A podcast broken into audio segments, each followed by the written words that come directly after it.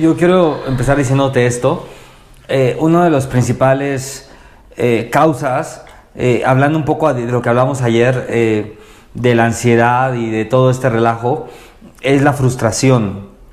Y mucha gente vive frustrada porque no conoce su rol o no conoce su propósito. Entonces, una, cuando nosotros no conocemos nuestros roles o no conocemos cuál es el rol del hombre o de la mujer, tanto en la tierra como en un matrimonio, como en la familia, eh, muchas veces viene frustración porque queremos hacer cosas que no estamos llamados a hacer y de repente no obtenemos los resultados que, que pensamos obtener o que queremos obtener y se vuelve un relajo porque eh, muchas veces la palabra de Dios dice que por ignorancia mi pueblo perece. Y cuando habla de eso habla de ignorancia general, o sea, cuando no conoces tu rol y esto pasa también en los trabajos, por ejemplo, eh, muchas veces la gente entra a trabajar y no conoce realmente o, o no le dicen específicamente qué es lo que tiene que hacer. Claro. y esos meses de inicio en lo que aprende o no aprende o medio la agarra, eh, siempre viene una frustración, siempre viene un, no sé cómo explicarme, a, la vida de las personas. Y, hay matrimonios que muchas veces están igual al punto del divorcio, eh, eh, hijas que no se sienten bien en la familia, hijos que no se sienten bien en la familia y que están frustrados por no obtener cosas o no obtener cierta posición, vamos a llamarla así, o, o que las cosas no les salen bien y muchas veces porque ignoramos cuál es nuestra posición en la tierra como hombres, como mujeres, en el mundo espiritual para Dios. Y entonces lo primero es que te quiero decir es que si no conoces tu posición, em, estás destinado a caerte. em, A- a- al fracaso al fracaso. completamente. Como ayer hablábamos, ¿no? La, la parte de la identidad. Y es que te traemos un tema aquí que, que por eso le dije, va a hablar como a todo, ni siquiera podríamos ponerle un título. Sí. Queremos aprovechar un poquito la parte del Día de la Mujer, pero si eres hombre no creas que solo vamos a hablar de la mujer. Ella Eh, quiere aprovechar el Día de la Mujer. Yo quiero aprovechar el Día de la Mujer. Sí. No. Eh, queremos eh, también aprovechar para hablar de identidad, que es lo que está diciendo el pastor, porque hay tanta gente Totalmente. tratando de encontrar su identidad en las personas, en una corriente, en lo que ma- en lo que alguien más hace, en lo que ve a alguien más en las redes sociales y Es una locura. Hoy como que siento que pasé todo mi día enojada y a punto de explotar, pero pero al final del día como eh, al estudiar y al leer la palabra de Dios y al simplemente ir con Dios y recordar quién soy y a lo que estamos llamados, realmente eso trae paz a nuestro corazón y creo que esta noche lo mismo va a pasar, va a traer paz, va a traer seguridad, va a traer conocimiento, va a traer revelación, va a traer certeza y va a llevar tu vida a otro nivel. Así es que de verdad sea expectante. Si estás anotando, si vas a anotar, no hay un título como tal, porque no podríamos ponerle un título, puede No. ponerle identidad, la mujer, los roles del hombre y la mujer, el matrimonio, el noviazgo. Es que no vamos a hablar solamente de los roles del hombre y la mujer en el matrimonio, No. sino realmente creo que vamos a hablar de los roles de la mujer y el hombre en la vida. La vida, yes. eh, en, en tu día a día, eh, tu rol como hombre hijo, tu rol como mujer hija, tu rol como mamá, tu rol como papá, tu rol como esposa, tu rol como esposo, tu rol como mujer delante de Dios, tu rol como hombre Sí. delante de Dios. Entonces vamos a hablar de, de todo esto y van a empezar a entender muchas cosas. Bueno, vamos a empezar eh, un poco de palabra, un poco de fundamento y yo le dejo a la pastora que dé todo. Pero quiero solamente poner un fundamento básico y es esto. em, cuando Dios hay una falsa creencia que el hombre fue creado primero que la mujer o que la mujer fue creada después del hombre. Eh, si tú creías que la mujer fue creada después del hombre o que el hombre fue creado primero, déjame decirte que viviste engañado. Em, la palabra de Dios dice que Dios creó al hombre conforme a su imagen y semejanza. Si vamos a, mm, La a la etimología. real, habla de creó a la humanidad. En otras palabras, eh, primero tenemos que entender esto. El hombre y la mujer fueron creadas o fueron creados al mismo tiempo. Quiero empezar a poner ese fundamento. El hombre y la mujer fueron creados al mismo tiempo. Las mujeres y los hombres tenemos una función igual en el espíritu. Eh, en Génesis 1 habla de cuando fuimos creados y Génesis 2 habla cuando fuimos formados. Entonces fuimos creados sí al mismo tiempo y si está anotando puede ponerle ahí, es Génesis 1, 26 y 27. Y aquí tenemos nuestra super pantalla y nuestra super Biblia para que lo podamos leer juntos y pueda entender la diferencia, porque igual hay gente bien nuevecita que a lo mejor no sabe esto y o a lo mejor ya lo han escuchado muchas veces en las prédicas del pastor. Eh, entonces dijo Dios, hagamos al hombre a nuestra imagen, conforme a nuestra semejanza. Eh, si vamos a la etimología, dice, entonces dijo Dios, hagamos a la humanidad a nuestra imagen, conforme a nuestra semejanza, y señoree en los peces del mar, en las aves de los cielos, en las bestias del campo, en toda la tierra, y en todo animal que se arrastra sobre la tierra. Y creó Dios al hombre, a la humanidad, a su imagen, a su semejanza, Dios lo creó, varón y, Y hembra los creó. los creó. Entonces ahí estamos hablando que Dios crea al hombre conforme a su imagen y semejanza, varón y hembra los creó. Entonces, pastor, está diciendo, ¿qué está diciendo? Que el hombre y la mujer fueron creados al mismo tiempo, y ojo acá, y en el espíritu les dieron, Dios le dio al hombre y a la mujer la misma autoridad. La palabra de Dios dice que señoren los peces del mar, las aves de los cielos, las bestias del campo, en toda la tierra y todo animal que se arrastra sobre la tierra. Y creó Dios al hombre a su imagen y semejanza,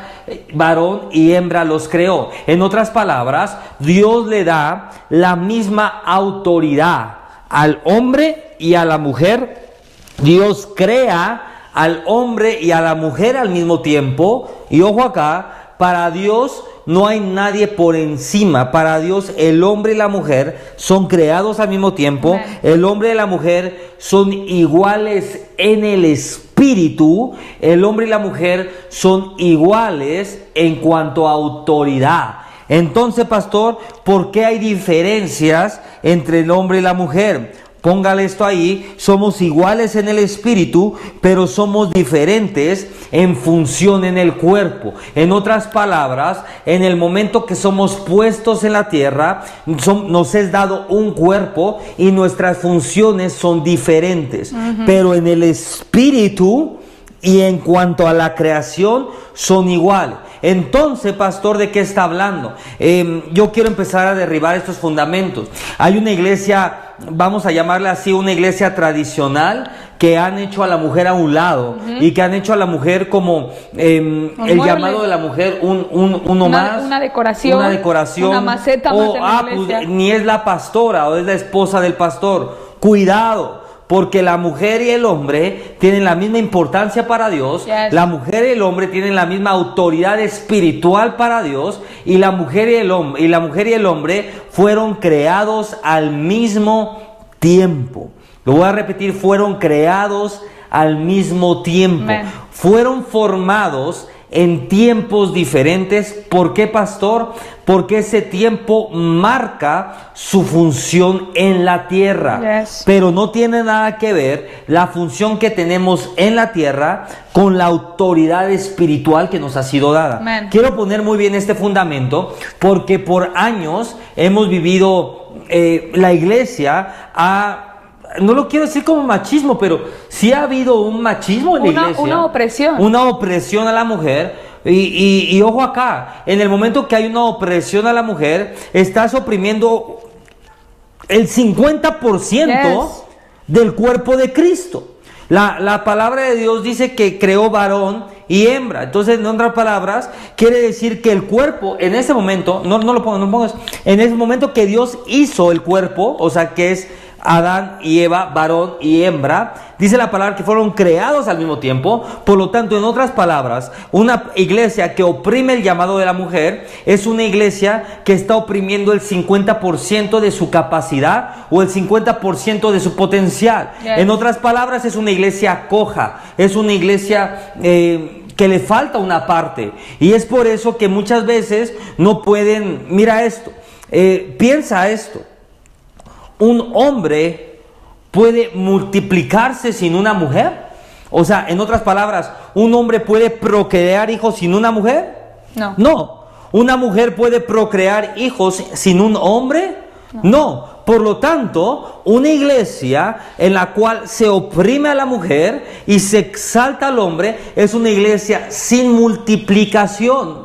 Porque para que haya multiplicación se necesita dos partes, hombre y mujer. Eso es el plan perfecto de Dios y ese es el propósito perfecto de Dios desde el principio. Así que pastor, si yo estoy en un lugar donde la mujer es oprimida y no sé qué, salga corriendo de ahí. Porque esa no es la voluntad de Dios y no hay nada más demoníaco que eso.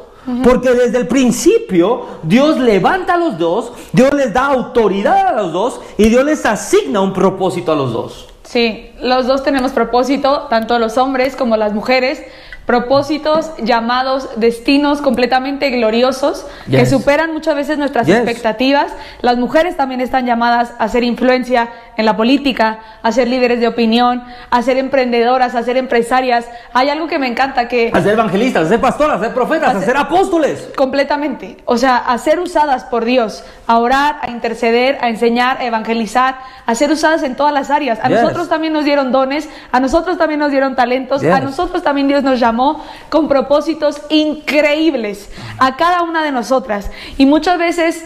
Satanás se ha encargado por generaciones a través de la Totalmente. religión, a través de los gobiernos, en oprimir a eso y a distorsionar la verdad y a llevarlo ahora a algo completamente también distorsionado y completamente diferente, porque tampoco queremos decir que ahora entonces se exalte la mujer y se, se, se Se remueva el sacerdocio y se, se, opre- se oprima al hombre.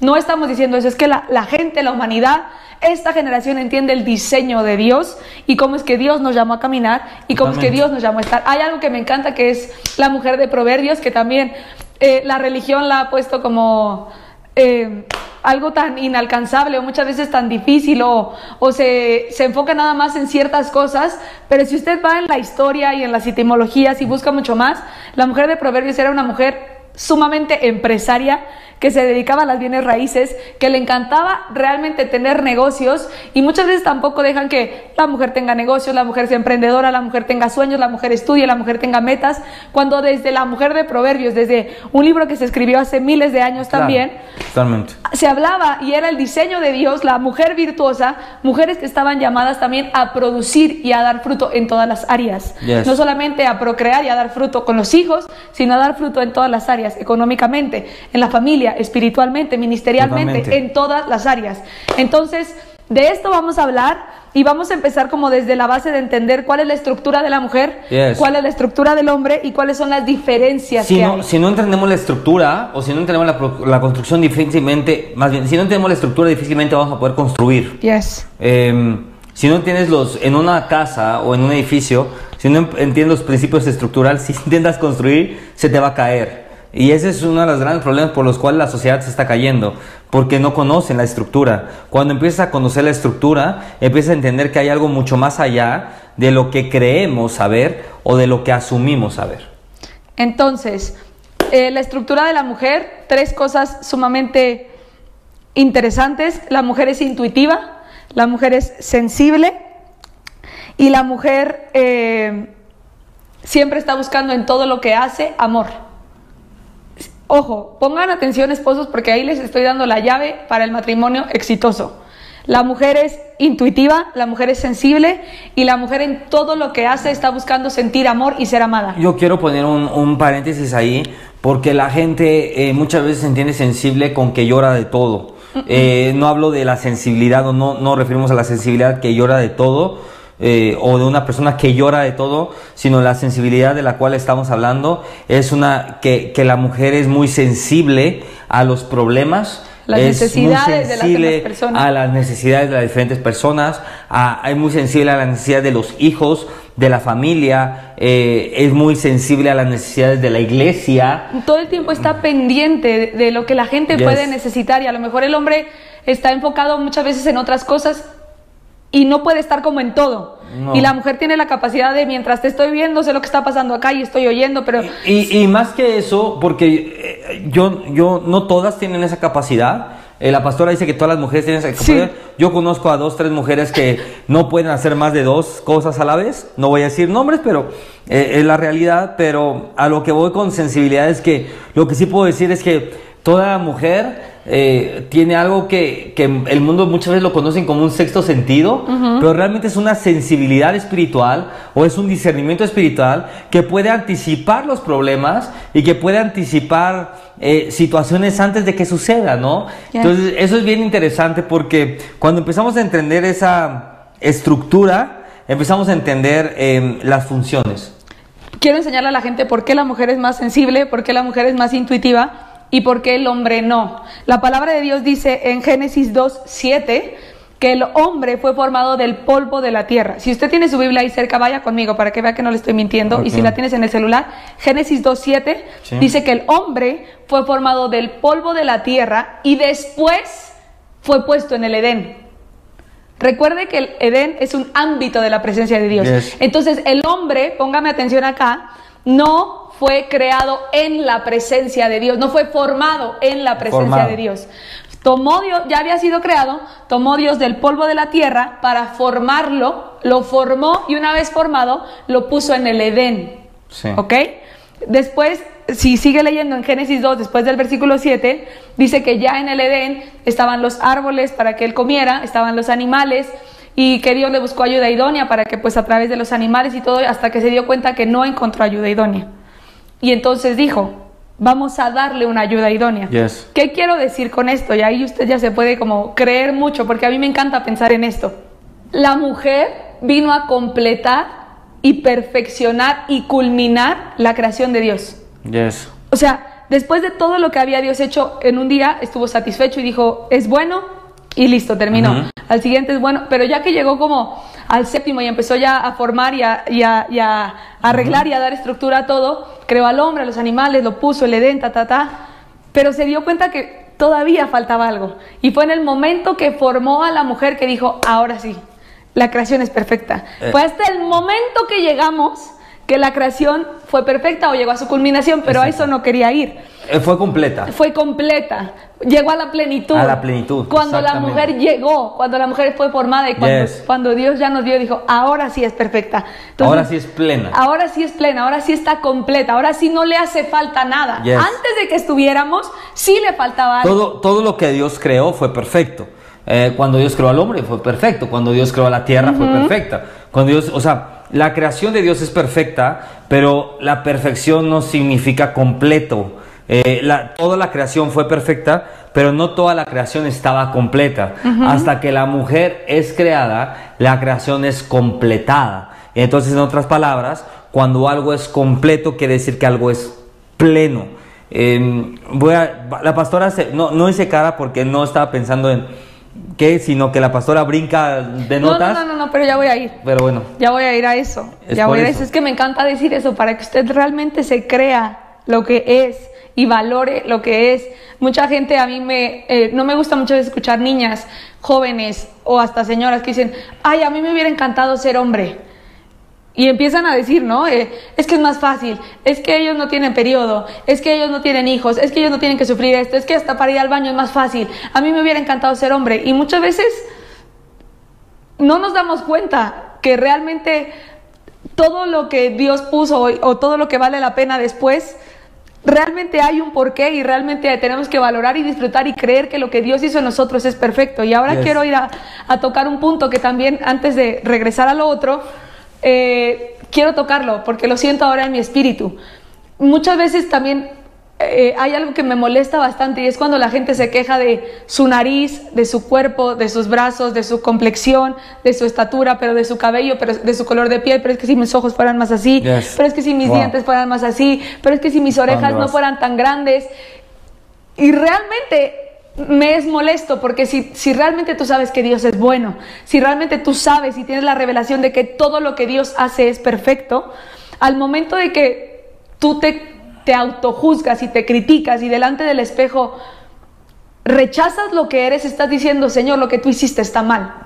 Wow. Yo lo hubiera hecho mejor, porque si tuviera esta nariz, yo lo hubiera hecho mejor. Entonces lo que tú hiciste no está bien. Yo sabría cómo hacerlo mejor. Wow. Cuando Dios sabía que ese era el diseño perfecto y que así eras hermosa o que así eras hermoso, entonces esto lo quería como poner en la mesa también para que realmente a través de todo esto venga la identidad. Y si tú de momento cuando eras chiquita o todavía lo decías, renunciabas como a, es que yo hubiera preferido ser mujer, es que yo hubiera preferido ser hombre, es que yo hubiera preferido el cabello chino, es que yo hubiera preferido los ojos verdes, realmente aceptes la revelación y, y la razón por la cual Dios te hizo de esa manera. Eh, Es que hay. Dios te hace de esa manera porque va a haber otro 50% que le va a encantar esa manera. Totalmente. Y, y resulta que ella fue diseñada de una manera, pero se hizo los ojos más rasgados, porque decía así, y resulta que a mí me chocaron los ojos rasgados. Entonces, esa modificación dejó de que el otro 50% llegara a tu vida. Claro. No sé si me expliqué. Sí, totalmente. Eh, eh, es que la creación de Dios es perfecta. Y, y tenemos que entender que la creación de Dios es perfecta. Y hay tanto en la creación de Dios. Y hay tanta, tanta plenitud en la creación de Dios. Eh, el hombre fue formado del polvo de la tierra y después puesto en el Edén. Y esa es la razón por la cual el hombre tiene esta estructura. ¿Qué quiero decir? Es lógico, es menos sensible Y es menos y es comunicativo. menos comunicativo. O- lo voy a repetir, por si lo estaba poniendo ahí su comentario. Como el hombre fue formado del polvo de la tierra y después puesto en la presencia de Dios, el hombre es más lógico, es menos sensible y es menos comunicativo. Como la mujer, y eso está en Génesis 2, el versículo 22 y el versículo 23, la mujer sí Yes. fue formada en la presencia de Dios. Amén. La mujer no fue formada afuera y después puesta. La mujer fue formada en un ámbito de presencia. Ahora, si lo ponemos eh, para que todos puedan entender a qué se refiere con el ámbito de presencia, la mujer fue formada en Edén. Eh, en otras palabras, la mujer fue formada en la presencia de Dios. Exactamente. Y no viene de la tierra, sino viene de una costilla, que ahorita más adelante vamos a ver eh, la profundidad de eso. Pero la mujer es formada en un ámbito de presencia, por lo tanto también la mujer es más sensible a la presencia de Dios. Es más intuitiva. intuitiva y es más sensible a la voz de Dios y es más sensible a las cosas del Espíritu. No es por casualidad, sino es por dónde fue formada y cómo fue formada. Así es. Eh, y dentro de las dos cosas y las características que estábamos diciendo, importante que anote, la mujer en todo lo que hace busca amor y el hombre en todo lo que hace busca respeto. Yes. Todo lo que hace el hombre lo hace buscando respeto, todo. Y piénselo así, y si eres hombre realmente piensa, todo lo que haces por tu familia, en tu trabajo, por el honor, por el respeto, las guerras, lo lo que sucede en el mundo, la política, todo lo que sucede realmente los Sí. hombres pelean por respeto. Por poder y respeto. sí. Y las mujeres todo lo que hacen lo hacen por amor y buscando sentirse amadas. Eh, hay algo bien chistoso que en los matrimonios sucede, que cuando los dos trabajan, a mí me pasa mucho eso, que yo le puedo decir a mi esposa cien veces, eres súper buena en lo que haces, no manches, qué cañón, eres un genio. Le vale, eh, dice como, ah, sí, pero si le digo, oye, te amo, está increíble esto, de repente cambia la cara completamente. Y a mí me puede decir todos los días, te amo, estás bien, bien, bien, bien chulo y así, pues me vale, me explico. Pero cuando dice, eres un fregón en lo que haces, wow, está cañón, me derrito porque eh, el hombre siempre va a buscar como esa, ese respeto o esa posición, si lo queremos ver así. Admiración. Esa admiración y, y la mujer siempre va a buscar amor. Em, por lo tanto, este es el primer eh, consejo para las mujeres eh, solteras. Em, no te emparejes, está bien dicho, emparejes, eh, con alguien que no admiras. Porque Nunca. tu, tu vida va a ser un infierno. Em, no vas a poder nunca honrar a alguien que no admiras. Nunca vas a poder eh, admirar a- Someterte a, alguien que, no admiras. Bueno, ya, olvídate de someterte. ya eso, lo- o sea, si no puedes ni admirarlo, entonces nunca te, nunca te, te emparentes, vamos a decirlo así. Nunca te emparejes. Te relaciones. Te relaciones con nadie que no admiras, porque tarde o temprano eh, tu vida va a ser un infierno. Yes. Así es que ya dijimos la estructura de la mujer, la estructura del hombre para la gente que está notando. Ahora vamos a hablar un poquito de las diferencias físicas, porque también hay diferencias físicas, porque Sí. si no hubiera diferencias físicas, no nos complementaríamos, o yo no necesitaría de él, o él no necesitaría de mí.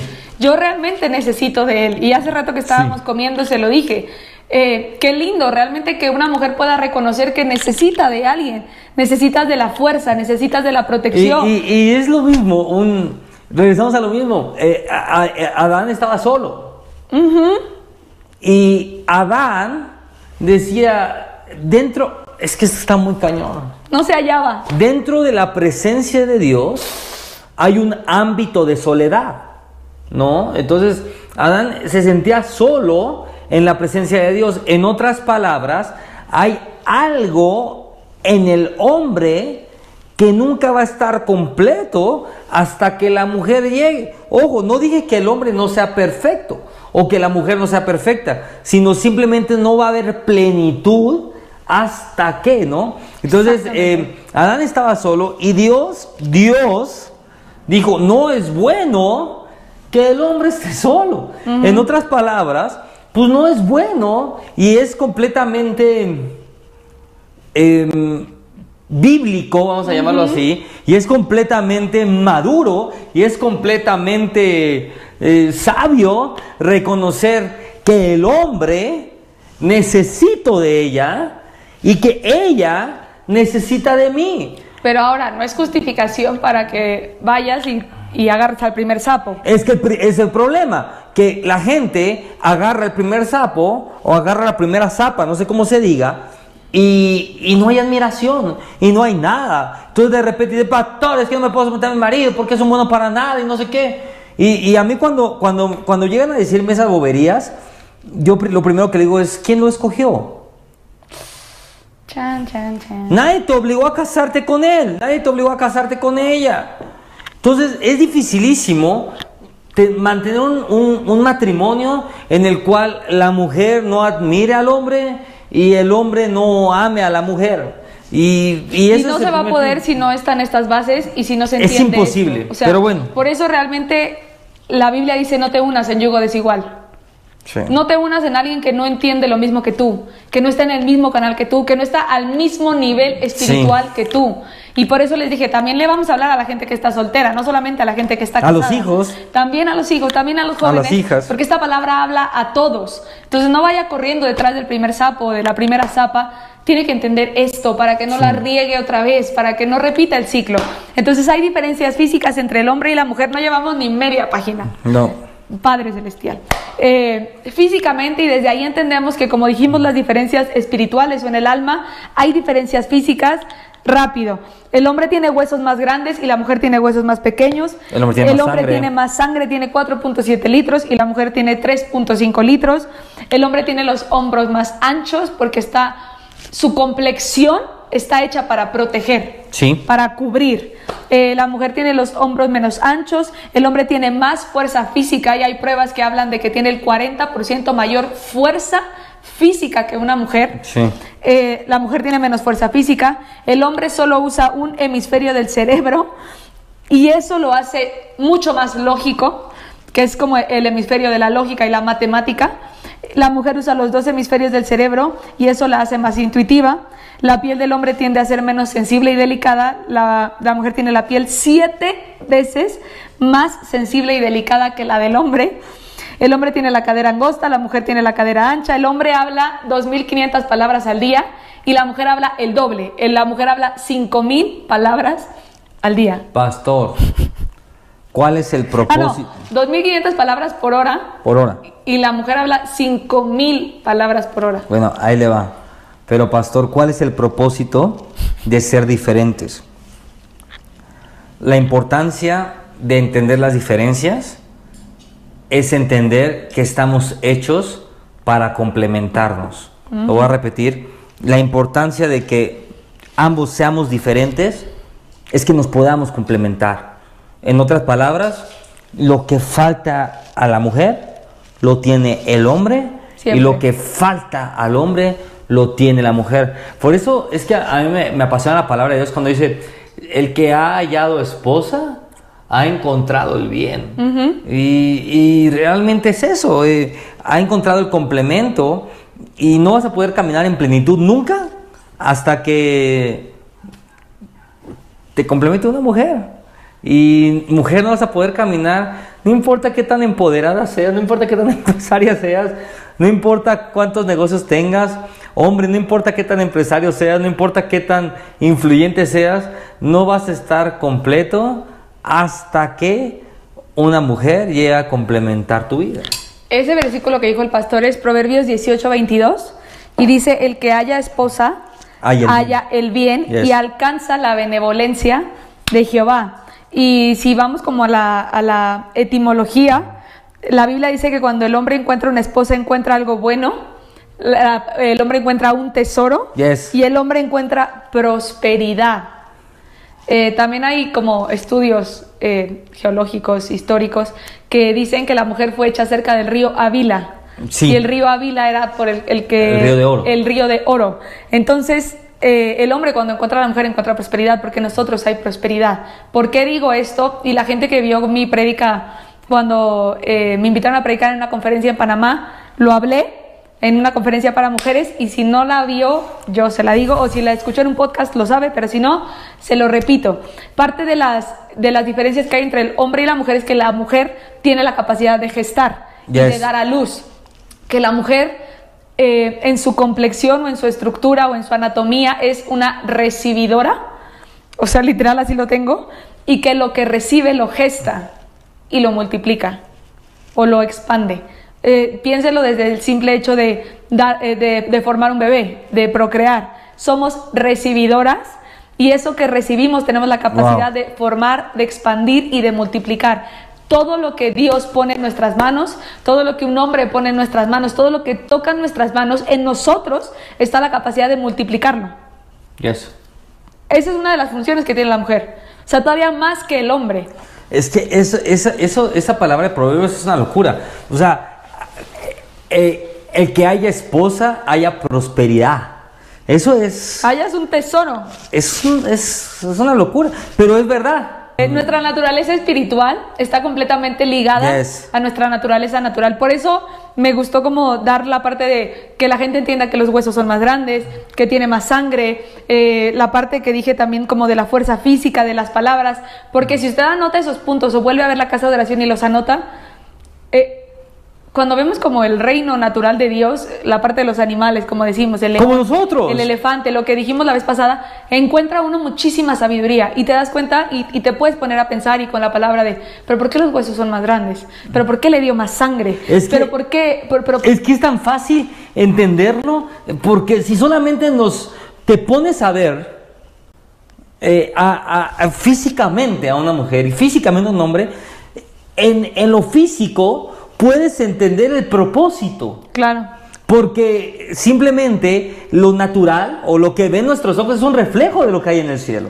En la creación podemos ver el reino de Dios. Lo que decíamos hace ocho días o hace 15 días, el, el- el- el león no va a comer pasto, punto, ¿no? Porque en la creación puedes ver el reflejo de Dios a sí mismo. O sea, es muy fácil entender esto. Y realmente Satanás, recuerden que Satanás es el encargado de distorsionar la verdad. Satanás ha distorsionado la verdad y ha llevado al hombre a tomar una posición que no le corresponde y a la mujer a tomar una posición que tampoco le corresponde. Por lo tanto, todo aquello que está distorsionado o en el momento que yo tomo una posición que no me corresponde o ella toma una posición que no le corresponde, en ese momento hay algo que se llama desorden y donde hay desorden, Dios no puede habitar, por lo tanto, Dios no puede bendecir. No importa, ojo acá, y yo quiero hablar fuerte con esto porque ya yo también ya llegué a un punto, yo estaba muy relajado, pero ya no me relajé. Llegué a un punto que, que la gente cree que por pertenecer a algo o por ser parte de algo, y voy a hablar de todo, ¿ah? Y voy a decirlo como, como es, eh, ser pro aborto, ser pro no sé qué, y, y la gente cree que es parte de, ¿no? O que tenemos que ser así porque somos de mente eh, progresista o... Pero no tiene que ser así. Yo no puedo, yo no puedo apoyar, no importa por cuánto más justo suene, yo no puedo apoyar algo que va en contra de la voluntad de Dios. Yes. Eh, no importa que, o sea, a mí muchas veces me dicen, pero pastor, ¿te parece justo que los niños de Haití se estén muriendo de hambre? Me parece tristísimo y no me parece, no sé si justo o no, yo no soy quien para decir que es justo y que no es justo. Me parece tristísimo y me duele en el corazón. Pero si hay una legalidad sobre esa nación que le abrieron a la santería, a la brujería, yo no puedo hacer nada hasta que venga un arrepentimiento a esa nación. Lo único que yo puedo hacer es orar por ellos y pedir que se arrepientan. Entonces muchas veces hemos... eh, la- el diablo ha hecho, y, y- y ya, ya sé por dónde voy, el diablo ha hecho lo mismo que hizo con Eva y la gente no está entendiendo esto. Lo voy a repetir, el diablo está haciendo en este momento lo mismo que hizo con Eva, lo mismo que hizo en el Edén y no está entendiendo. Mira lo que te está diciendo Satanás, tú puedes ser igual a Dios. Por lo tanto, tú puedes decidir qué está bien y qué está mal, qué es justo y qué no es justo. ¿Quién te dio el poder para decidir qué es justo y qué no es justo? Sí. Ojo, no estoy hablando de hombres ni mujeres, estoy hablando de la humanidad. Dios no nos dio el poder para decidir qué es justo y qué no es justo, porque en nosotros hay pecado y todo pecador no puede emitir un juicio justo. Porque vas a admitir, toda persona, yo no sé si me estoy desviando mucho, pero creo que no. No, no, no, no, no. Toda persona en, en la tierra va a emitir un juicio en base a su experiencia, en base a su conocimiento y en base a lo que ha vivido. En otras palabras, voy a ponerlo así. Si mi experiencia fue mala y la experiencia de ella fue buena, el juicio de ella va a ser diferente al mío. No sé si me expliqué. Sí. Si mi experiencia es mala y su experiencia es buena, su juicio va a ser diferente y mi juicio va a ser diferente porque va a ser de una diferente perspectiva. En otras palabras, muchas veces la gente, y, estoy hablando hoy específicamente, eh, que, que están pasando mil cosas en el mundo y marchas y mil cosas, de repente nos quieren imponer que es justo y que no es justo. Es que no es justo que esté aquí. Es que no es justo que esto pase. Es que no es justo que los niños mueran en África. Es que no es justo que esto... No, no es que sea justo, no. Es que estamos viviendo la consecuencia de años de estar alejados del propósito original de Dios. En otras palabras, yo sé que esto no es una palabra fácil y no sé ni por qué le estoy diciendo esto si yo no tenía que decir eso, pero se lo voy a decir ahí. Usted no está llamado a emitir juicio ni a hacer justicia. La palabra de Dios dice, aún así, mía es la venganza. O sea, no andes tú enjusticiando a la gente. Pero yo, pastor, voy a agarrar mi pistola y lo voy a... No, no nos toca a nosotros emitir juicio, ni tampoco nos toca, ojo, muchas veces tomamos ese juicio, pero tampoco nos toca decir qué está bien y qué está mal. Es que está mal que el gobierno haga esto, es que está mal el aborto, es que está bien el aborto. ¿Y a ti quién te pidió tu opinión?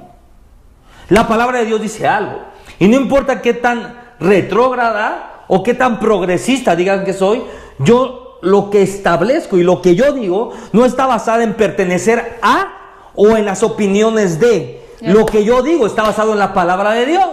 Entonces, cuando empiezas a entender esos propósitos, empiezas a darte cuenta que hay principios y que Satanás está engañando a la sociedad de una manera brutal, que está haciendo decir, mira, ¿se acuerdan con, con Eva? Hey, si comes de este árbol, eres igual a Dios, conocerás todo. ¿Sabes por qué se acercó a Eva? Porque Satanás sabía que la mujer es emocional. Wow. Y que la iba a tomar por las emociones. Wow. Y que a través de una decisión iba a lograr un sí. Esta generación está sucediendo ahora. Esta generación es la más emocional de todas las generaciones. Siendo guiadas por emociones, mujeres siendo movidas por emociones, haciendo las cosas por emoción. Cuando la Biblia dice el corazón es engañoso. Sí. Y la gente está oyendo el corazón, moviéndose por su corazón, buscando pertenecer por lo que ven y lo que sienten en su eh, corazón. Es que esta generación se mueve por las emociones. Y, y lo ves en Amazon. Eh, y lo que más... Compras por, por emoción, eh, hablas por emoción. Like por emoción. Like, por emoción, posteas por emoción.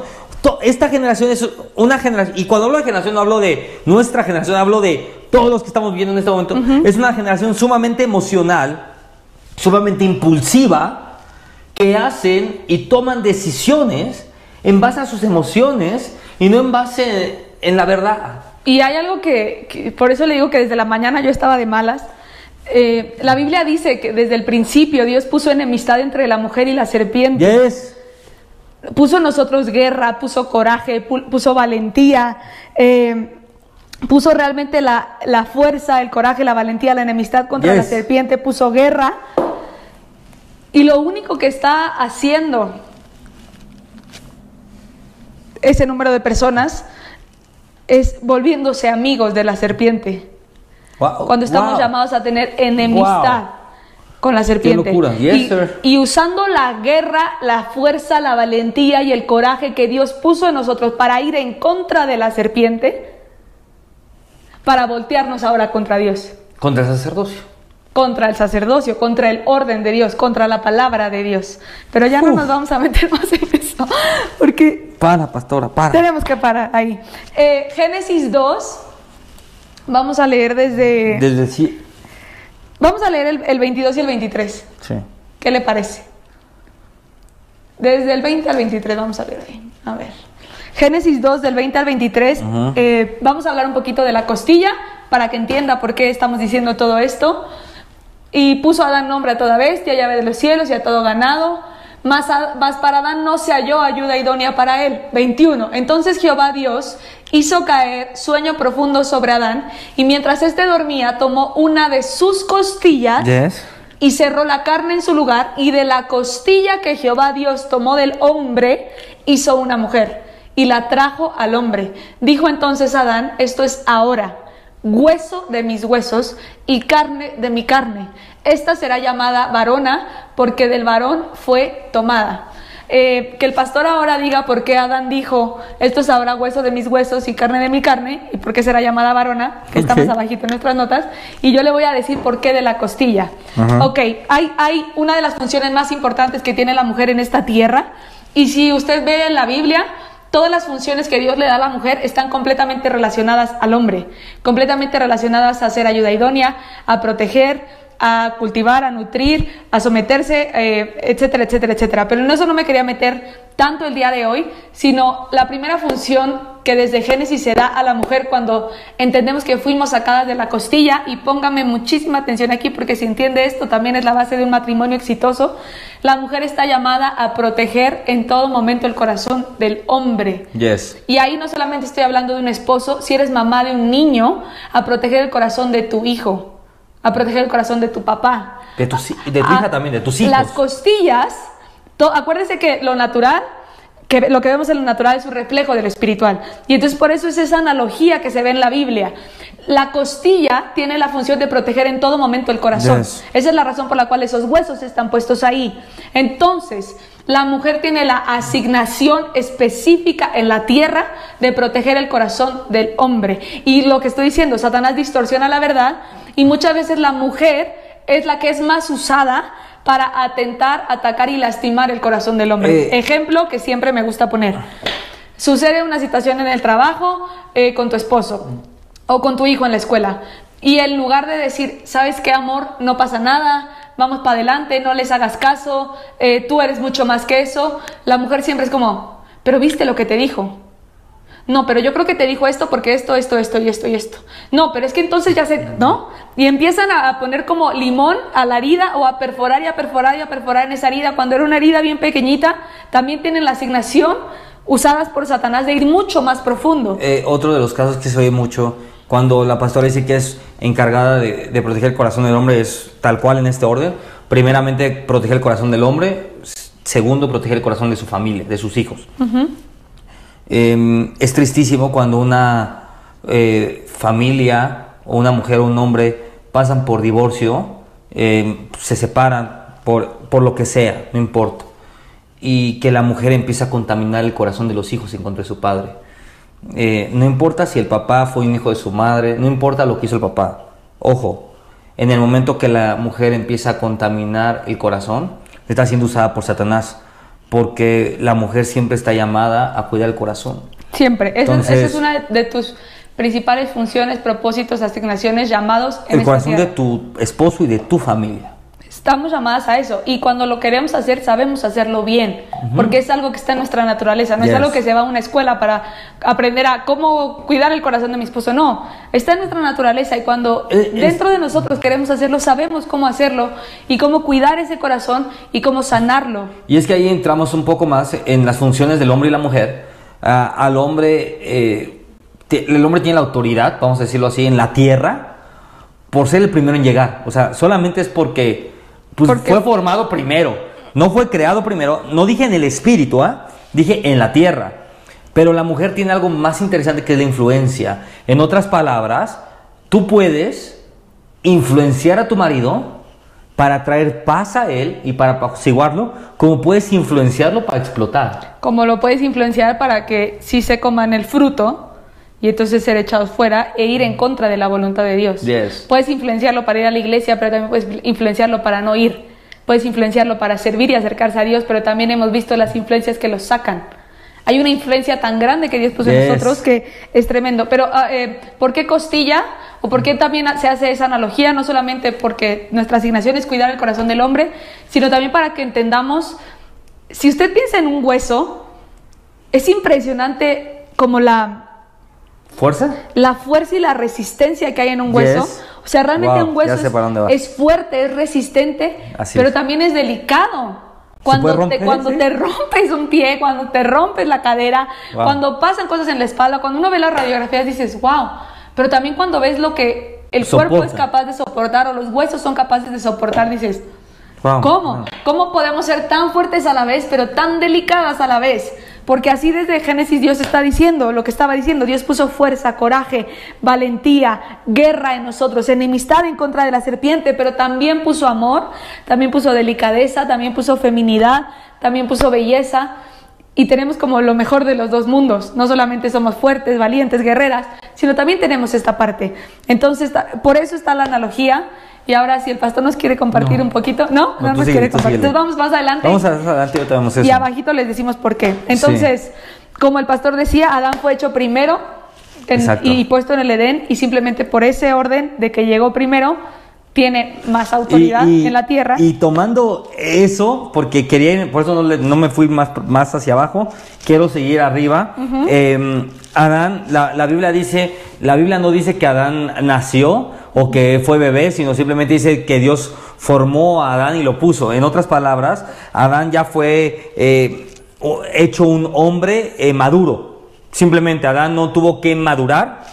Adán ya fue puesto un hombre maduro, vamos a llamarlo así, fue puesto en un lugar donde ya había recursos eh, listos para ser administrados, o sea, árboles, animales, eh, bestias, de todo. En otras palabras, eh, y, y quiero enseñarlo así, el primer, el primero en ser puesto en el Edén es Adán, por lo tanto, es al que, al, al- al que le es dado la autoridad en la tierra, él es el que tiene los recursos, pero quiero que ponga mucha atención aquí, porque este es uno de los grandes problemas antes de casarse y por qué los matrimonios fallan y ya casados, por qué se meten en tantos problemas.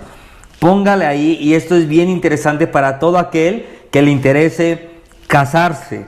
Eh, el hombre, antes de casarse, ya debe desconocer su propósito para que cuando la mujer llegue a él, la mujer pueda saber la visión del hombre, el propósito del hombre y qué es lo que hay que administrar. Lo voy a poner muy sencillo. Adán cuando ya es puesto en el Edén, le es dado un propósito, le es dado una asignación y le es dado los recursos. Adán cuando estaba en el Edén sabía qué tenía que hacer en el Edén, sabía su propósito en el Edén y sabía los recursos que tenía el Edén. Por lo tanto, cuando llega Eva, Adán le puede decir, mira, esto es mi propósito, esta es la visión que Dios me dio y estos son los recursos que Dios me dio. Ahora sí, administralos. Pero uno de los grandes problemas es que las mujeres de repente se casan con un hombre que anda en la bobería y no conoce su propósito. Entonces de repente se frustran horrible porque dice, es que este, es que el otro. Pues claro, si tú sabías que desde el principio tu esposo, que antes era tu novio, estaba en la bobería y no conocía su propósito,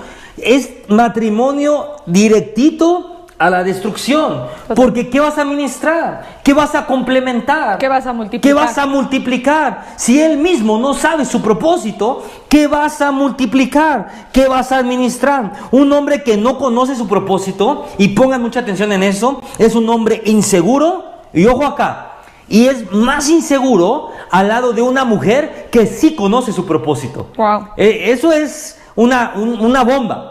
Voy a repetirlo. Un hombre que no conoce su propósito es un hombre inseguro, pero es más inseguro al lado de una mujer que no conoce que, perdón, al lado de una mujer que sí conoce su propósito y por lo mismo no va a poder proveer seguridad a la mujer, sino todo lo contrario, va a haber opresión. Es por eso que vemos tanta violencia muchas veces en los matrimonios, es por eso que vemos tanta violencia familiar y tanta violencia doméstica, vamos a decirlo así. ¿Por qué, pastor? Porque muchas veces la mujer sí conoce su propósito, el hombre no conoce su propósito y la única forma de que el hombre pueda someter a la mujer es a base de violencia. Cuando eso no puede ser. ¿Por qué, pastor? Porque no tiene por qué pasar eso. Cuando el hombre conoce su propósito, el hombre es seguro, el hombre no es inseguro. Yo conozco mi propósito, yo soy seguro, pero cuando el hombre no conoce su propósito, es un hombre inseguro. Y cuando la mujer que está al lado sí conoce su propósito, ay nanita, es un hombre cien veces inseguro. Y ojo acá, la mujer, dijimos, busca dos cosas. Número uno, amor. Número dos, seguridad.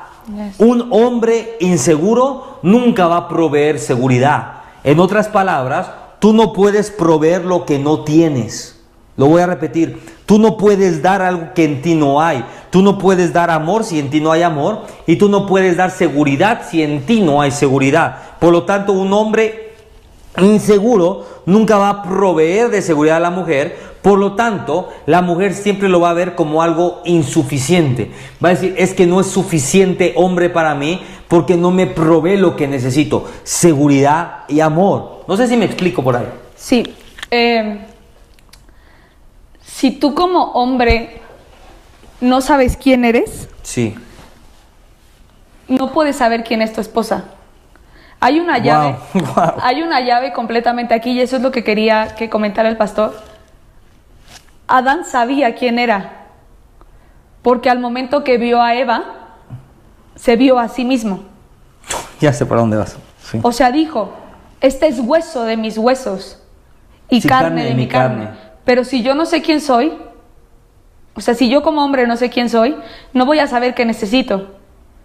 No voy a saber qué tiene que tener la mujer que va a venir junto conmigo. Lo que Adán dijo es, porque me conozco a mí, te veo a ti en mí. Porque me conozco a mí, sé que somos uno. Te veo a ti en mí, eres hueso de mis huesos. Hágala, ya me pude dormir yo. Y carne de mi carne. La Biblia lo dice, no lo digo yo, porque me conozco a mí. El problema es que la gente va y se enamora de gente que no sabe quién es. Es que la pastora tiene más revelación que el pastor. Por eso no quiere decir eso, yo no tenía esa relación. Porque me conozco a mí. Claro. Te veo a ti. Es una locura. En mí. Wow. veo que eres parte de mí. Sí, sí. Sí, sí, sí. Sí me explico. Porque es muy profundo también. Y, es ahí donde realmente se, real, se, se, genera la confianza. Es ahí cuando dices, es que, puedo confiar en ti porque tú eres yo. Porque te puedo ver en mí, porque no. Porque cuando te veo, te veo en mi presente, te veo en mi pasado, te veo en mi futuro. Wow, yes, yes. Porque conozco que contigo hay propósito, porque conozco que contigo hay destino. Pero si no sé a dónde voy, no me puedo, no te puedo ver en el futuro. No te puedo ver a ti en mí. Claro. Wow.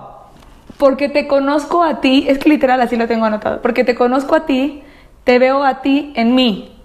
Independientemente, porque ahí no existía todavía la parte de la ley y el matrimonio y todo eso porque, te, porque me conozco a mí, te veo a ti y en mí, estoy hablando también de un pacto eterno. Yes.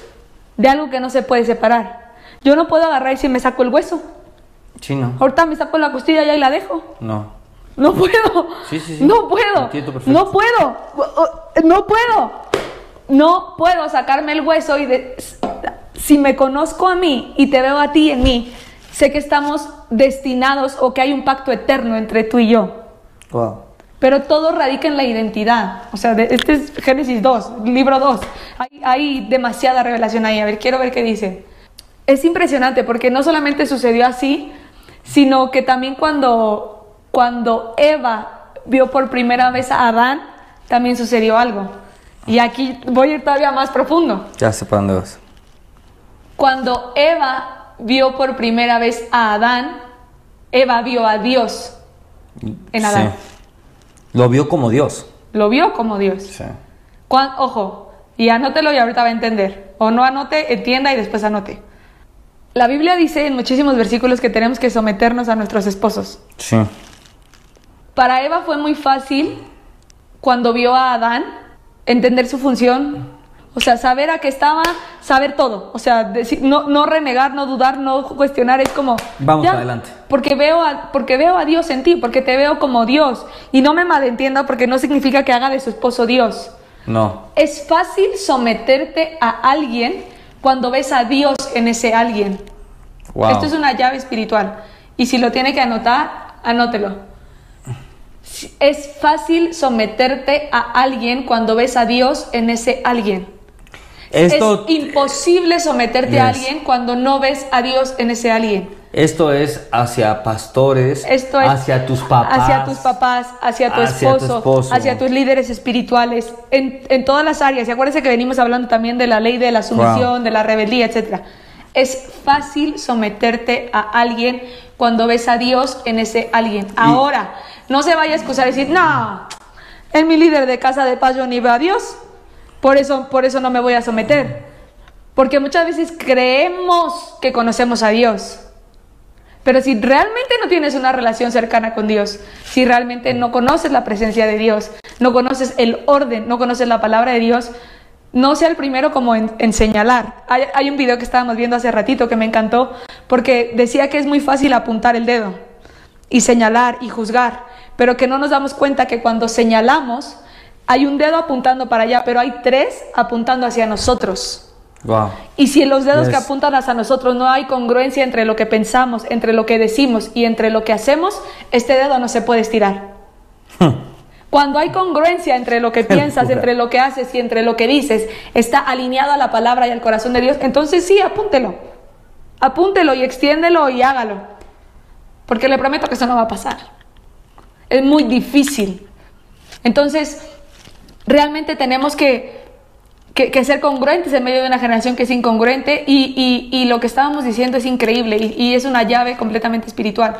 Y si conoces a Dios y si tienes una relación con Dios, vas a poder reconocer cuando Dios está en una persona y va Así a ser es. muy fácil someterte a esa persona. Y si tú estás luchando por tener autoridad con tus hijos o si eres esposo y tener autoridad con tu esposa, eh, en el área donde sea, si eres un líder, lo que sea. Es que- Si eres un jefe y estás luchando también en esa área porque te obedezcan, si eres el dueño de, tu, de, un changarro de tu empresa y, no te están obedeciendo, no está pasando como quieres que suceda y te estás frustrando, la gente tiene que ver a Dios en ti para poderse someter. Sí, eh, cuando Adán vio a Eva y también vio que era carne de mi carne hueso, también vio a Dios en ella, en ese momento pudo confiar en ella. Eh, si no puedes confiar en tu esposa, eh, hay frutos de inseguridad. Y cuando, y, cu- y quiero tomar eso que dijo un poco la pastora, de someterte y de todo este relajo, es que cuando necesitas decir quién eres a los demás, eh, es una señal de que no tienes a Dios y que no ven a Dios en ti o que no ven autoridad en ti. Sí. Eh, a mí me da mucha risa cuando decían, y yo me acuerdo de chiquito, alguna vez me regañaron, decía, pero ¿por qué? Y mi mamá me decía, porque soy tu mamá. Y yo entre mí decía, pero pues yo ya sé que eres mi mamá, o sea, no, no me tienes que decir que eres mi mamá. Pero muchas veces los papás tienen que repetir tanto eso para que no se les olvide quiénes son, porque hace mucho les robaron la posición. Yes. Muchas veces las esposas tienen que restregarle todo el alcohol, pero porque soy tu esposa, ¿no? Pues, ¿en qué momento perdiste tu posición? O muchas veces el esposo tiene que decir, porque yo soy el esposo y yo soy el papá y te tienes que someter. Eso simplemente muestra que perdiste tu posición, en otras palabras, que perdiste a Dios en tu vida. Wow. Para la gente que está anotando, primera de Pedro 3, del 1 al 4, y primera de Pedro 3 al 7, habla de la parte como de en el matrimonio, que las esposas están llamadas a someterse al esposo, y lo que los esposos tienen que hacer con las esposas para que sus oraciones no sean estorbadas. No nos vamos a meter ahí porque No, son otros 20 pero- pesos y pero- es otra prédica, pero, anótelo yo y sí quiero decir algo muy sencillo. Eh, la palabra de Dios dice que si como hombre quieres que tu oración sea contestada o que sea acelerada, tienes que tratar bien a tu esposa. Todo hombre que no honra a su esposa y que no trata bien a su esposa, la palabra de Dios dice que, que las oraciones Son eh, estorbadas. son estorbadas o que hay un estorbo en las oraciones. Así que no importa cuánto digas, no importa cuánto hagas, a mí me molesta mucho ya me voy a poner de confesiones. Me molesta mucho, mucho, mucho, mucho, mucho, mucho, mucho, mucho, mucho, mucho, mucho, mucho. Y esto pasa mucho en, en la religión. Eh, ver a los hombres con unos trajes impecables, con, con reloj, trajes súper perfumados, y la esposa ni con zapatos. Eh, yo siempre he dicho algo. La honra hacia tu esposa habla de quién realmente eres. En lo privado. En lo privado. Eh, a mí me da mucha... No, no, me, impa- no me impacta muchas veces el ver a un hombre impecable, sino cuando ves a la esposa dices, wow, este hombre en lo privado es un hombre generoso, es un hombre amoroso y eso habla mucho de quién es él. Y es Yo un hombre próspero. Y es un hombre próspero. Eh, siempre, siempre vean eso. A mí me da mucho coraje eso, ¿no? En, y, en la, y en la religión se ve mucho. Que lo- los, los hombres y pastores, y tú los ves y dices, no, bueno, eh, traen impecables siempre. Y la esposa a la vez enfriega atrás todo con los zapatos rotos y Con el chongo. con el chongo de lado y, y cargando ollas y tú dices, el hombre no mueve ni un dedo y la esposa cargando ollas y poniendo estufas y dices, ¿qué es eso? Eso no hay nada más, Distorsionado. dijimos, no hay nada más satánico. Cuando hablamos, se oye muy feo satánico, pero es la palabra correcta. Lo satánico es algo distorsionado, no hay nada más Ay, distorsionado es que una eso. apariencia. Es una apariencia y tengan cuidado con eso. Yes. Siempre en una familia, siempre en un matrimonio, eh, la esposa va a hablar de quién es el hombre. Eh, cuando ves, y esto es bien cañón, ¿eh? Cuando ves una mujer hablando mal de su esposo, te vas a dar cuenta quién es el hombre. Eh, cuando hay un matrimonio conforme a la palabra de Dios, la mujer va a ser la primera en hablar bien de su esposo y cubrir a su esposo, y el hombre va a ser el primero en hablar bien de su esposa. Amén. Perdón. Eh, no, vamos a. Quiero regresar tantito a lo de la costilla, algo que, Sí. me, que me faltó decir, que a lo mejor gente ya lo ha oído como en, en otras prédicas, porque, porque sucede, pero lo voy a llevar como a un siguiente nivel. sí. Siempre dicen que fuimos tomados de la costilla para estar a, porque, para estar a un costado. La mujer no está llamada, o tu lugar no es ni delante, porque no estás llamada a jalar al hombre y a la familia, ni detrás, porque no estás llamada a empujar, porque tarde o temprano de jalar o empujar te vas a cansar. No estás llamada a estar por debajo, porque tampoco estás llamada a ir cargando con todo lo que está por encima, porque Yes. te vas a lastimar. Y tampoco estás llamada a estar por encima. No estás llamada a estar ni por delante, ni por detrás, ni por arriba, ni por abajo, sino a un costado. ¿Por qué? Si tú no estás en el lugar correcto, no puedes dar frutos. Yes. Es como si están sembrando una semilla en el pavimento. En el pavimento. No, por más que quieras, por más que ores, por más que le eches agua, no va a dar fruto porque no está sembrada en el lugar correcto, que es la tierra. Y entonces, por eso no puedes multiplicar lo, Wow. que, lo que se te pone en las manos. Y a lo mejor hay gente que se va a poder identificar y que cuando empezó, que dijimos que somos multiplicadoras, que expandimos todo lo que nos ponen en las manos, que puedas decir, ¿por qué esto no está pasando en mi vida? Porque puede que no estés en el lugar correcto, que estés por delante, que estés por detrás, que estés por encima, que estés por debajo, pero que no estés al lado. Y- Fuimos sacadas al lado para ser compañeras, Sí, complemento. complemento, no para ser sí, lo que sea. no sé. Lo que Eh, sea, Lo que, sea que- que, y- que y- la religión ha distorsionado, y hablo de, de muchas otras religiones también, ¿eh? Sí. que, que- que lo han distorsionado, desde Los el judaísmo, los musulmanes, eh, los, este, los testigos de Jehová, etcétera, etcétera, etcétera. Tantas religiones que se han empeñado en oprimir a la mujer por lo mismo que hablamos, Y- que la Biblia dice que hay una enemistad, pero ahora vemos que se vuelven amigos. Y, y tomando un poco, siguiendo con el tema de la costilla, eh, también la parte de la costilla está diseñada para proteger los órganos, que los órganos, en otras palabras, es la parte más débil del cuerpo. Y esto, es, esto es como una clave también espiritual, que también la mujer está llamada a proteger las debilidades del hombre, para que esas debilidades no se noten frente a los demás o no se vean eh, frente a los demás y en el futuro se vuelvan fortalezas del hombre. Em, ay, ¿cómo le digo esto? una mujer que anda hablando de las debilidades de su hombre es una mujer que no conoce su posición. Eh, ¿Y qué es una mujer que no conoce su función y tarde o temprano, en lugar de estar ayudando a su hombre, está construyendo fortalezas para que el hombre no avance, perdón, Y que tampoco conoce a su hombre. y que tampoco conoce a su hombre. Dijiste, una mujer que anda hablando de su hombre es una mujer que no conoce. No dije eso. Sí, algo así dijiste, pero lo que quería com- a- complementar es que, y que entonces no conoce a su hombre. Sí. ¿Por qué quiero decir esto? Hay tantas relaciones tan superficiales y estos ojitos pajaritos, como dice el pastor, lo han visto. Él y yo siempre empujamos cuando, cuando se acercan con nosotros eh, noviazgos, jóvenes, eh, gente como empezando una relación, a que no te enamores de lo, de lo físico Ni de la superficial. De lo físico, de lo banal, de lo terrenal, de lo que se ve, porque al final eso se acaba, eso se desgasta, la gente envejece, la gente se cuelga, la gente se pone canosa O se muere. o se muere.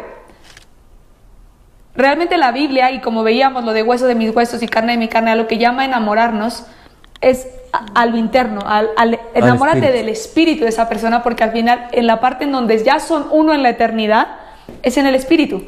Pero hay relaciones tan superficiales que la gente realmente no se deja conocer y todo el tiempo amanece perfectos, ¿no? O sea, con la pestaña, con los dientes lavados, o sea, todo el tiempo es perfecto y es una perfección que nunca que nunca deja ir profundo y que realmente la persona con la que estás no te conoce. Y si no te das a la tarea de que Yes. realmente conozcas a las personas en el espíritu, no conoces a las personas. Yes. Por eso la gente dice, es que nunca terminas de conocer a las personas.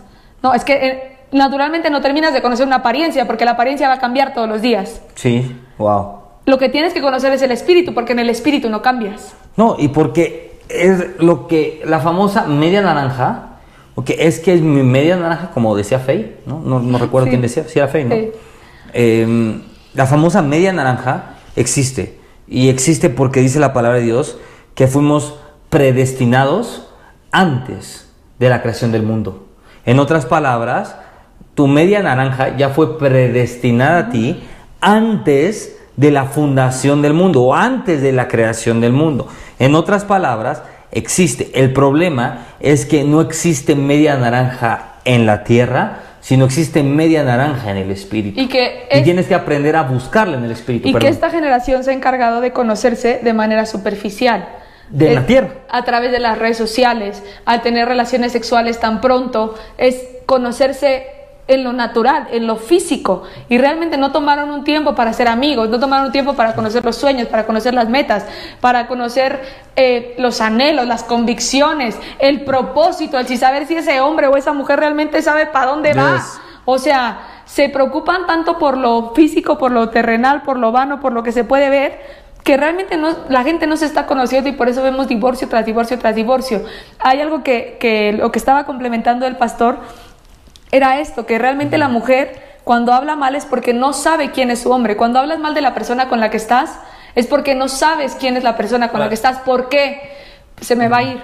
Porque la mujer tiene la capacidad de ver en esa persona lo que nadie más puede ver. La Yes. mujer tiene la capacidad de ver en esa persona lo que Dios depositó en él. No importa cómo usted vea al pastor, si lo ve guapo, si lo ve feo, si lo ve, como sea que lo vea en lo físico, no me importa. O como sea que lo vea en lo espiritual. Nadie, nadie en esta tierra, ni su mamá, ni su papá, ni sus Nadie. abuelos, ni, ni cuando tengamos hijos, ni, ni aún nuestros padres espirituales, nadie va a tener la capacidad de verlo a él como lo veo yo. Totalmente. Porque Dios puso en mí la capacidad de verlo a él terminado, Y- de ver el potencial que hay en él. Y, y que ya estamos predestinados. Y puedo verlo. y que puedes verlo. Eh, justo lo que dijo la pastora, de que esta generación es una generación que por acelerar todo eh, ha perdido de vista lo que realmente importa. Y, y estaba viendo, mi celular, estaba viendo mi celular, estaba buscando unas notas y justo tenía una, una, una frase en mis notas que, que me gustó, que, que apunté, que dije, esta es una generación tan experta en el sexo y tan virgen en el amor. Wow. Eh, es una relación, eh, esta generación es una relación experta en el sexo, experta en conocer a la pareja físicamente y sexualmente, pero tan virgen en lo espiritual tan virgen en el verdadero amor, tan virgen en las profundidades, ¿no? Y por eso vemos tantos divorcios y por eso vemos tantas separaciones y por eso vemos cómo la violencia aumenta y por y dice, pero ¿por qué pastor está pasando esto? Cuando realmente en este momento es cuando menos tendrá que haber violencia porque en teoría más comunicación hay, más se han abierto, pero es cuando más vemos violencia, porque se ha enfocado Satanás en llevarnos a un conocimiento físico, pero no un conocimiento espiritual, no un conocimiento verdadero. Eh, la gente, eh, no sé cómo decirlo, está ensexada, pero no está enamorada. No, encuentro la palabra para decirlo, pero... Está atada. Está atada, pero no, pero no están... O sea, las parejas... Creen que están eh, enamoradas. creen que están enamoradas. Pero están literal ensexadas. O sea, están atados a, a lo físico, pero realmente no conocen el amor. Si no conoces el espíritu de la persona con la que estás, Olvídalo. No puedes enamorarte de ella. Y ojo, y si no conoces a Dios profundamente, no puedes conocer el amor. Wow. Porque Dios es amor. Yo para cerrar, no sé si el pastor va, a decir algo más, simplemente que la gente pueda entender que ni un hombre puede tener todo solo, ni una mujer puede tener todo sola. Somos complemento. Yes. Tampoco puede haber una lucha de quién es más, de quién sabe más, de quién gana más porque tampoco es una competencia. Pues no, es que es complemento. Todo lo que me falta a mí, yo sé que lo tiene él, y todo lo que le falta a él, sé que lo tengo yo, y ahí hay seguridad. Es que para ponerlo rápido ahí, como muy visual, es un rompecabezas, vamos a ponerlo así. Y la pieza izquierda no lucha con la derecha. No. Simplemente, en el momento que pones las dos piezas, el rompecabezas se completa. Así de sencillo es. Eh, una pieza no va a luchar por el lugar de la otra, porque si quieren tomarlo, simplemente no van a, no van a embonar y no va a funcionar rompecabezas. Cuando dice la pastora de es complemento, es eso. Eh, una pieza viene a complementar a la otra para formar un cuerpo, eh, literal. Y, y también lo podemos ver en la fe de los resultados que puede provocar o de cuando la Biblia habla de si dos se ponen de acuerdo o hay, hay una historia que, que, me gusta que la Biblia habla de, del paralítico de cómo se juntaron como los amigos y cuando llega Jesús como entre los amigos se suma la fe de ellos cuando lo llevan y lo cargan como de un piso a otro para llevarlo con Jesús y esa fe que se suma o esa fe que se multiplica logra que el milagro sucede. Y, y tomando ahí el paralítico igual y, y versículos tan sencillos como decir hay del que esté solo porque cómo se va a calentar cuando haga frío. Eh, eh, dos, reciben mejor paga de su trabajo. Dos, ponen a correr a 10 mil. Eh, o sea, cuando Dios habla de eso, dice, no es que no reciba, uno va a recibir buena paga, pero dos van a recibir mejor paga. Uno, pues cuando haga frío, pues igual y se calienta con un cobertor eléctrico en este tiempo, pero nada se va a igualar a abrazar a tu esposa y calentarte, como dice la pastora, con Operación Pingüino, ¿no? A estar juntitos así. Eh, eh, la Biblia es bien interesante. Y cuando habla, no es que diga, ah, es que porque yo, porque nos calentamos, no es que yo me puedo calentar con, un, con una frazada eléctrica y no necesito a nadie. No, no, nunca vas a comparar el abrazo de un esposo o de una esposa con el de una frazada eléctrica. Eh, nunca vas a comparar la multiplicación que dos generan Dos reciben mejor paga por su trabajo a lo que tú solo puedes generar. Eh, nunca vas a... El, simplemente recibir lo que estás orando mucho más rápido. O recibirlo, a ver, nunca recibirlo, a recibirlo. Porque hay una llave, si dos se ponen de acuerdo en la tierra, todo lo que pidan al Padre en el nombre de Jesús les será dado. Yes. O sea, la fe tiene la capacidad de sumarse. En el mundo espiritual, si no lo sabías, la fe tiene la capacidad de sumarse. Y si yo tengo nivel 40 y él tiene nivel 60, al momento de orar juntos y ponernos de acuerdo, hay un nivel 100 que tiene la capacidad de traer eso a la tierra. Ahora, perdón que cierre mis ojos así que no se me va. Eh, cuando la pastora habla de que si dos se ponen de acuerdo eh, en la tierra, si vamos a la como etimología de la palabra acuerdo, es la misma que se usa cuando dice carne de mi carne, hueso de mis huesos. En todas las palabras, es, ese acuerdo no habla de que... Y ese es un error pastoral fuertísimo, porque mucha gente, y yo lo he visto, y he visto este error en, en las iglesias, que dicen, agarre a uno que está al lado, póngase de acuerdo y la gente cree que ponerse de acuerdo es esto. a la cuenta de tres vamos a orar esto. Y eso es completamente erróneo.